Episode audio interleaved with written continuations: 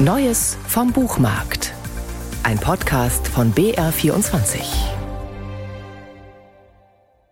Uwe Neumar ist im Hauptberuf Literaturagent in München. Das heißt, er vertritt andere Autoren. Die Entstehungsgeschichte seines eigenen Sachbuches verdankt sich einem Zufall.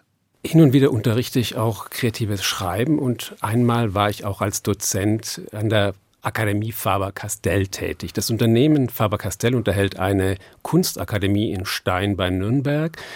Dort wird vor allem bildende Kunst unterrichtet, aber eben auch kreatives Schreiben. Ich war da einmal eingeladen, habe ein Seminar abgehalten und da sagte der Leiter der Akademie mehr beiläufig zu mir, ja, da drüben waren ja 1945, 46 berühmte Autoren, John Dos Passas und bei John Dos Passos klingelte alles, denn ich vertrete tatsächlich seinen Nachlass für den deutschsprachigen Markt. Und ich, ich wusste das nicht, dass, dass er da drüben 1945 als äh, Korrespondent war.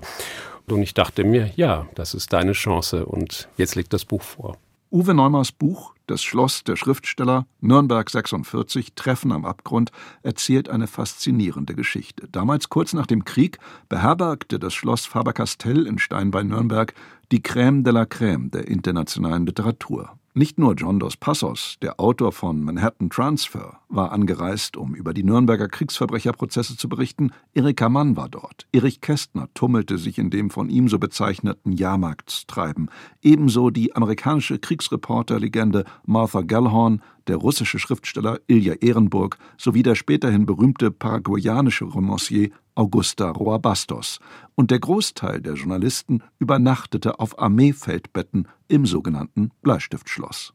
In Anbetracht der Bedeutung des Prozesses entschlossen sich viele Redaktionen, ihre Starreporterinnen und Starreporter nach Nürnberg zu schicken. Und so kam es eben zu dieser unfassbaren Zusammenkunft da in Stein bei Nürnberg.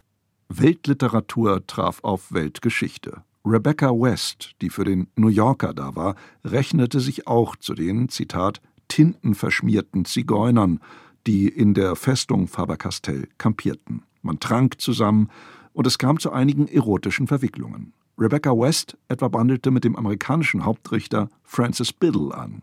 Das Presselager war eben auch ein Liebesnest. Bemerkenswert, dass Biddle und West nicht allein das Bett miteinander teilten, sondern es mit der Gewaltenteilung nicht allzu genau nahmen. Der Richter Biddle, Gegenstand der Berichterstattung, las vor Veröffentlichung gegen, was West über den Prozess und also auch über ihn schrieb. So offen für den Einspruch der Judikative ist die vierte Gewalt sonst selten.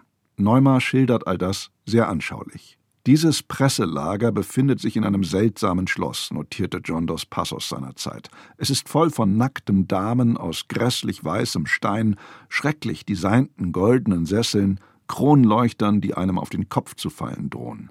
German Schrecklichkeit at its worst. Ja, dieses Schloss. Es gilt heute ja als ein besonderes Beispiel auch für den Jugendstil in Franken. Also unter Kunsthistorikern wird es durchaus geschätzt.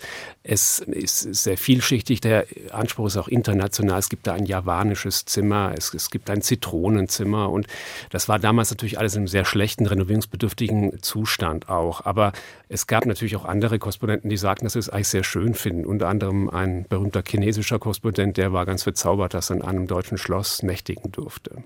Eine gewinnbringende Lektüre. Uwe Neumars Das Schloss der Schriftsteller Nürnberg 46 Treffen am Abgrund ist bei CH Beck erschienen für 26 Euro.